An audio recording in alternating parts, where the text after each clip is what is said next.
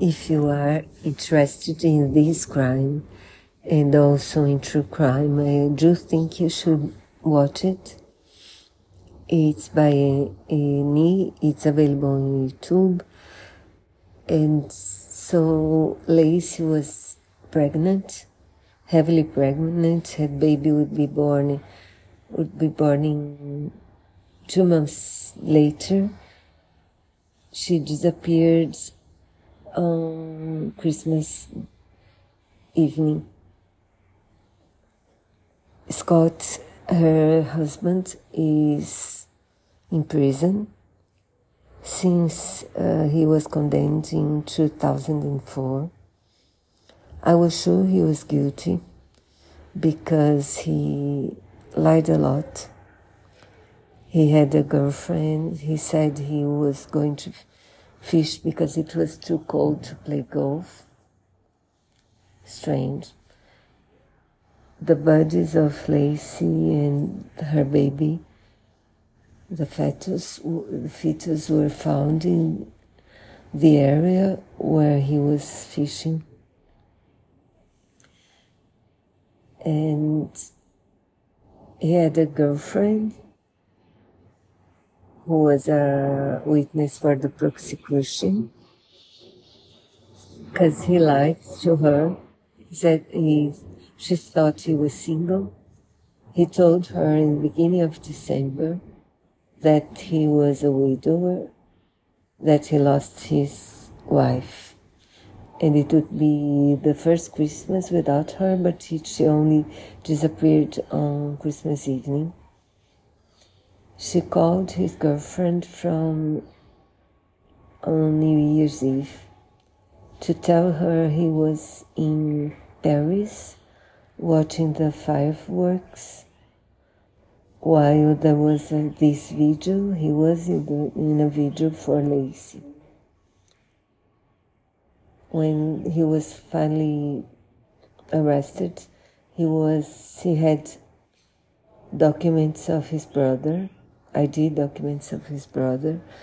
He had more than $10,000 in cash. He had four mobile phones. He's, uh, he had painted his hair blonde.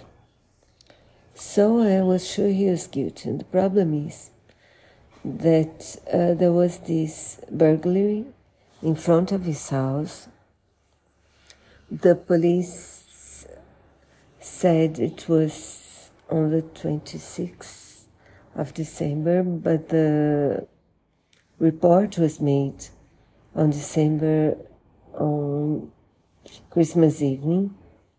And there was a reporter who tell us, tells us that he was in front of the house on the 26th because it was a media, uh, it was covered by the media for many, many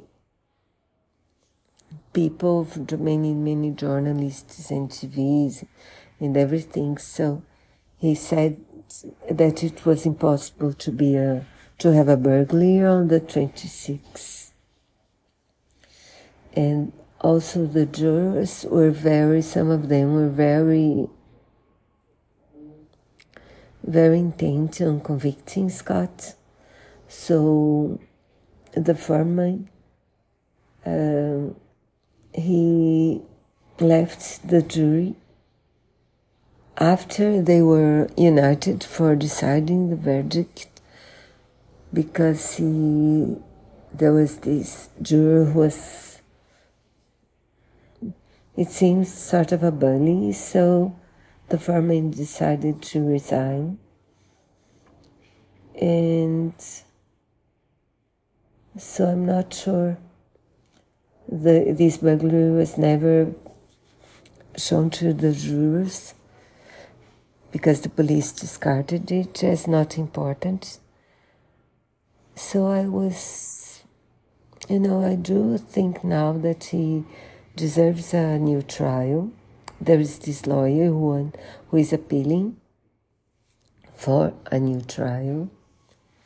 His former lawyer still believes that he, he deserves a new trial because he feels guilty for not uh, getting a hung jury or uh,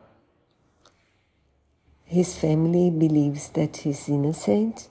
Her family believes that he's, gu- he's guilty. But there are some people that followed the trial that also believes that they are that he's innocent. So we'll see what happens. The documentary is from this year. So I do recommend it. It's very interesting. It changed my my position about the case, the whole case.